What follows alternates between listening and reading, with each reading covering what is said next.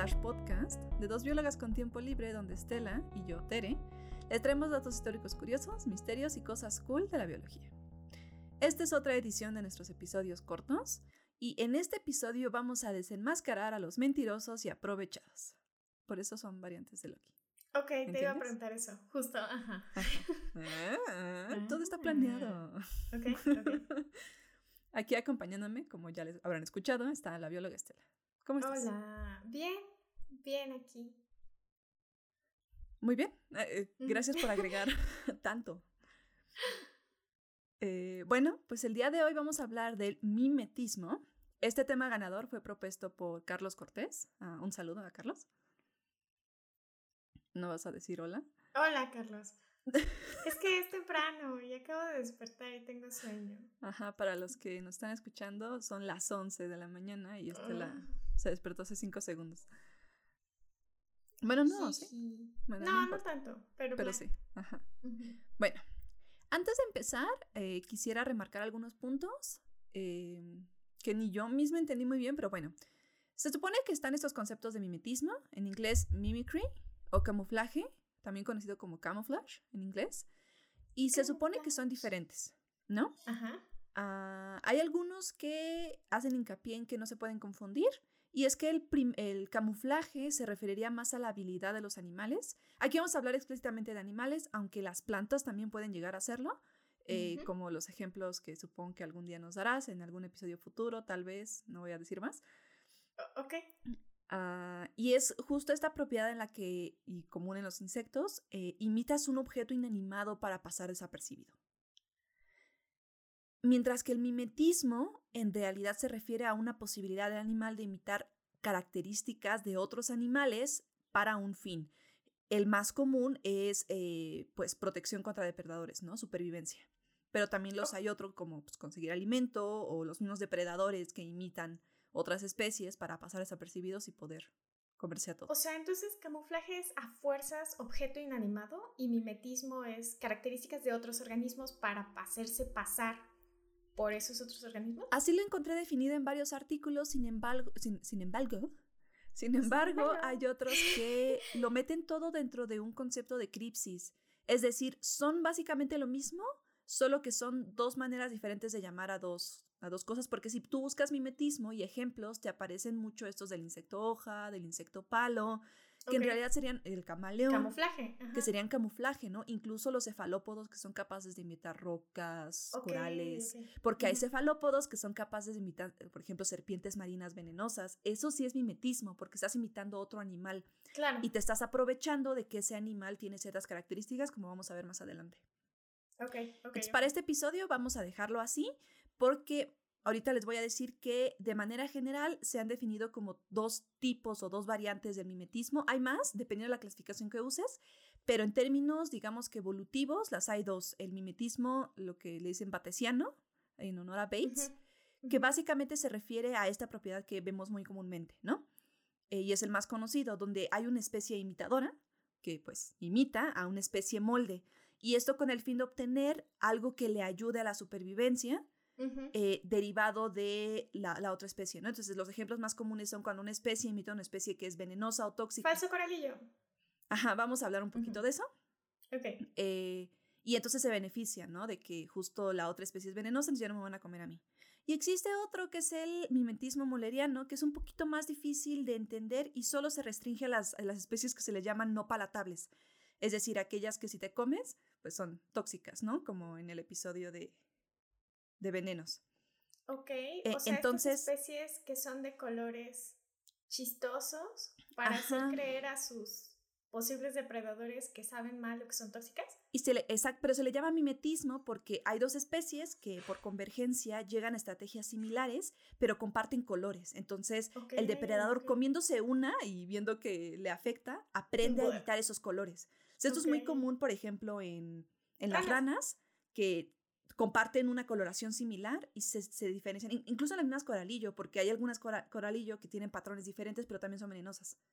Entonces, digamos que las coralillo tienen ambos mimetismos hasta cierto punto. Aquellas que son falsas comparten el mimetismo Oh, batesiano y aquellas que son eh, también venenosas, pues el mulleriano. Entonces, como que el depredador aprende a evitar esos colores de manera general. Y entonces las especies se benefician imitando los colores, aunque sí producen las toxinas de todas formas, pero por asociación basta que con una especie aprendas para ya no comerte a las otras, aunque las demás sí sean tóxicas. Bueno, eh, cabe destacar que eh, es importante la diferencia entre estas dos, porque en el caso del mimetismo batesiano, eh, pues hay una especie que destina energía a producir la toxina, a producir aquellas características que pues lo hacen no palatable o no atractivo a los depredadores, por ejemplo, mientras que la que imita se aprovecha, de, eso. de, eso. y no gasta, no tiene el gasto energético, ¿no? Mientras que en el mulleriano en las dos hay gasto energético, porque las dos lo producen, pero hay una asociación por colores, entonces les conviene por ventaja eh, y esto también sucede en, especies donde hay una que es mucho más tóxica que la otra. Ok. Entonces, pues te beneficias, aunque de todas formas produces la toxina. Bueno, y ahora vamos a pasar a unos ejemplos. Eh, ya mencionaste algunos, vamos a mencionar unos muy comunes, eh, como son, por ejemplo, la mariposa monarca, las serpientes coralillo. Vamos a hablar de otros ejemplos. Y como es un episodio corto, no voy a meter en muchos detalles, pero vamos a hablar de algunas características importantes en estos casos. Ok. Eh, vamos a empezar con el caso de las mariposas monarcas. Bueno, muchos saben, ¿no? Que las mariposas monarcas, los gusanos, se alimentan, se alimentan. Gusanos, orugas, Teresa. Perdón, orugas, orugas. ¿Ves? No sé, no sé qué está pasando hoy, pero es muy temprano. sí, ¿ves? sí, no es buena idea grabar en la mañana. Okay. Ah, se alimentan de las asclepias Ajá. Eh, y acumulan metabolitos que resultan no venenosos resultan tóxicos, gracias, eh, para los depredadores. ¿no? Eh, lo peor es que está escrito en el script, pero ya me perdí dónde estoy, porque ya lo estoy sacando de la memoria y entonces no estoy leyendo todo correctamente, pero bueno. Estos metabolitos que acumulan eh, persisten hacia el estadio adulto, ¿no? Y entonces, cuando los depredadores se comen incluso una mariposa, pues sufren de estos efectos tóxicos. Es tóxica, ajá. Entonces hay una ventaja de muchas mariposas, como la mariposa virrey, y hay otras más, que imitan los colores y patrones. Ajá, y creo que la otra es reina, mira. Así pasa. Ajá, sí, bueno, está bien. Porque es imita, ¿no? Y ya la una ya es monarca, entonces. Ajá. No sé, pero según yo, de las tres mariposas que imitan a la monarca, todas tienen. Nombres de realeza. Sí. Eh, y justo les da esta ventaja de que son percibidas como tóxicas sin serlo, simplemente por compartir la coloración, ¿no? Claro.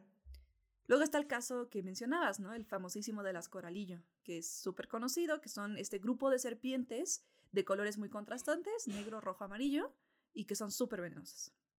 hay varias especies que se benefician imitándolas, que son las que llamamos falsas coralillo, y que no son venenosas, pero al momento de, pues, justo imitar esta coloración o o segmentos o partes o que se vean muy similares, entonces como que todo el mundo aprende a evitarlas.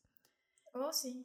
De hecho, la imitación a veces es tan precisa o se ajusta tan bien que las especies de coralillo se ha visto en México que pueden cambiar un poco la misma especie de coloración o de tonalidad dependiendo de la región geográfica. Ok. Y eso también lo comparten con los imitadores, o los imitadores también tienen como que este gradiente de cambio en color justo para acoplarse a que si en esta región así se distinguen las coralillos, yo también. Exacto. De las coralillos, ok. Entonces es muy interesante porque te habla como de estos mecanismos de coevolución, como si tú, si, si el molde cambia, el imitador tiene también que cambiar y ajustarse a todo esto. Está Entonces son la presión de selección en ese sentido. Sí, sí. De hecho, clásicamente el mimetismo es uno de los ejemplos clásicos de selección natural darwiniana.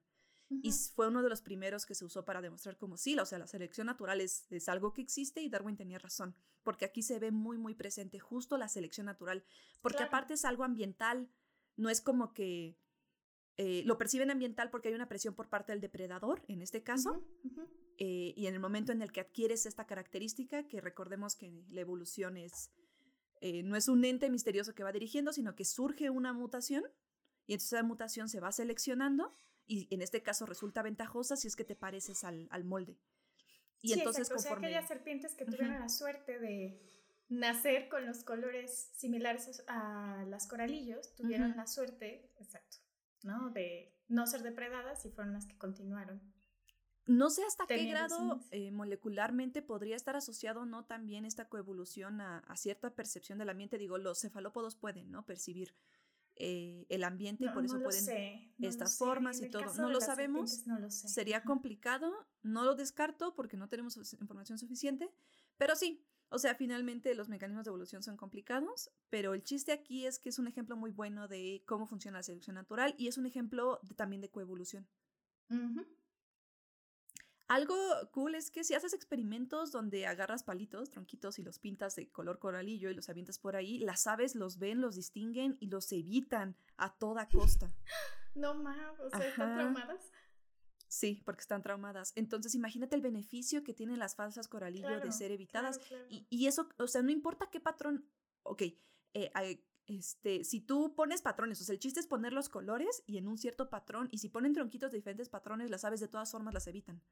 Sí. Entonces, de esta pues manera. Por eso, ¿no? Se supone que puedes distinguir el coralillo de la falsa coralillo, porque el mm. orden de los colores es distinto. Por lo menos creo que en algunos casos. Sí, no. Lo último que yo supe es que no es tanto así. O sea, hay, hay, hay las coralillos es un grupo. Entonces hay serpientes dentro del grupo de las coralillo que tienen otros patrones de color. Y hay falsas coralillo que los logran. O sea, te acabo de decir que cambian los, los, colores y a veces las tonalidades y los patrones por región. O sea, en una región la coralillo es como ya te la habías aprendido y en otra ya no.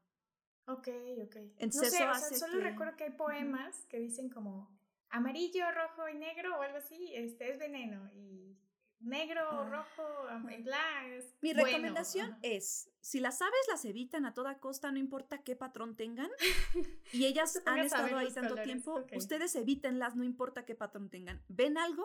No, no, no lo tinten a la suerte, no lo tienden a los poemas, porque no sabemos, o sea, yo tenía entendido, lo voy a investigar, que no es tanto así, o sea, ya no aplica tanto, justo porque cambian y entonces te puedes exponer a que pues siempre sí Sí, depende de la región, ¿no? Entonces, mejor solo evítenlo y aléjense y, y bye, ¿no? Ok.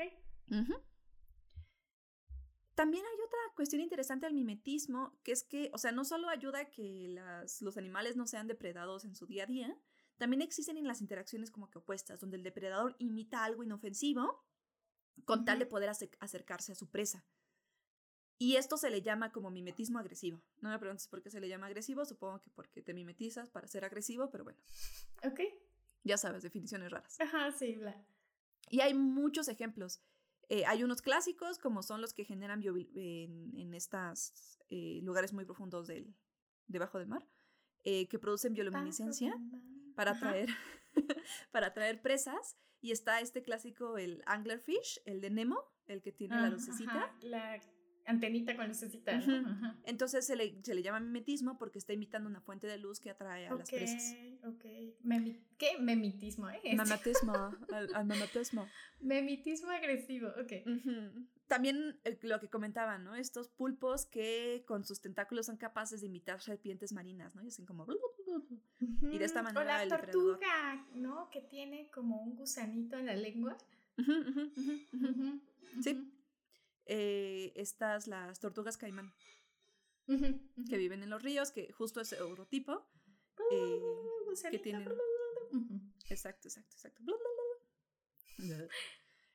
Y otro ejemplo cool es el género, eh, hay una especie que imita al género Lamboides, que es este género de pececitos que se le llaman los peces limpiadores o cleaner fish, eh, que son los que se les pegan a los peces para pues, limpiarle todo lo que tiene en la superficie, a veces los restos de comida y este tipo de mutualismo. ¿Los peces gato? Mm, no son. No. ¿No? No, son esos peces que se pegan a la superficie de otros peces. ¿Como remoras? Sí, más o menos. Ok. Y hay especies que imitan sus patrones de coloración, el nado y todo para poder acercarse a la presa y en un momento así mordisquearla, así como agarrarle un mordisco y se van, se van corriendo. O sea, finjo ser una remora Ajá, es para como, aprovechar la comida que se está comiendo el No, no, para darle un mordisco al pez. Ah, oh, ok. Ajá, Ok. Exacto. Wow. Eh, entonces es como una ventaja porque se pueden acercar de manera como de incógnito Así como, ay, hola, yo soy un limpiador. O sea, es como la gente en las películas se quiere meter a saltar al banco y se disfraza del limpiador o del, del servicio de, limpieza o del servicio de fumigación, así. sí, Pero, ajá. Pero se come a la gente, ok. Pero se come a la gente, ajá. Es que hay tantos casos, o sea, justo ahorita me acordé del pez plano, ¿no? ¿Cómo es posible que sus ojos migren, bueno, su, uno de sus ojos migró al punto de encontrarse ambos ojos del mismo lado del cuerpo, todo para que el pez pueda aplastarse en la arena y confundirse con el entorno, no sé, está muy cañón. La evolución es misteriosa muy y muy cañona, o sea, no me sorprende que que siga esta, permeando esta idea de que hay un relojero, porque a veces sí es complicado pensar. Sí, sí, sí, estoy de acuerdo pero sí es impresionante. Otro ejemplo que entra en el mimetismo también son las aves eh, parásitas. Entonces tú debes conocer un par. Ah, Aquí traigo el ejemplo de los cucúlidos. Ok. hay una especie de cucúlido que imita el plumaje, incluso la forma, es decir, cómo están distribuidas, el color, todo, de los halcones del género ah, eh, Acitiper. Ok. Así. Creo que sí. Sí, creo que sí. Ajá. Y esto ayuda para varias cosas. Uno les ayuda, por ejemplo, a no ser depredadas tan frecuentemente porque imitan un halcón y entonces todo el mundo huye de ellas. También les oh, permite asustar a los, a los parentales de, del huevo que, del nido que van a parasitar para poder depositar los huevos. Y después regresan y es como, ay, yo tenía cinco, ¿por qué ahora tengo ocho? Así. Oye, pero el pollo se parece al hijo de los padres, eh, no los padres parásitos, sino los padres adoptivos es que depende de la especie de. En este caso. Depende de la especie. Este, Ajá. ya sabes que depende de la especie. Eh, pero que yo sepa, suelen ser más grandes y no necesariamente. Ajá, porque yo sí he visto fotos de pájaros parásitos, o sea, que están como tres pajaritos bebés que son. Ajá, y uno grandote. Y un pájaro gigante negro, ajá, es como. Uh, ok. Sí, o sea, este parece una paloma halcón. Ok, ajá, y los padres es como, eh, ok, no voy a juzgar. Ajá, no te voy a juzgar. de comer. Ajá. Pero recuerda que además pueden imitar su, luego el canto de los de las aves parasitadas, sus comportamientos, entonces eso ayuda como que a trolear. No sé, yo con las aves, con las aves parásitas tengo muchas preguntas. Eh, será algo que discutamos en otro momento. Sí, si quieren un episodio sobre aves parásitas, déjenlo en comentarios.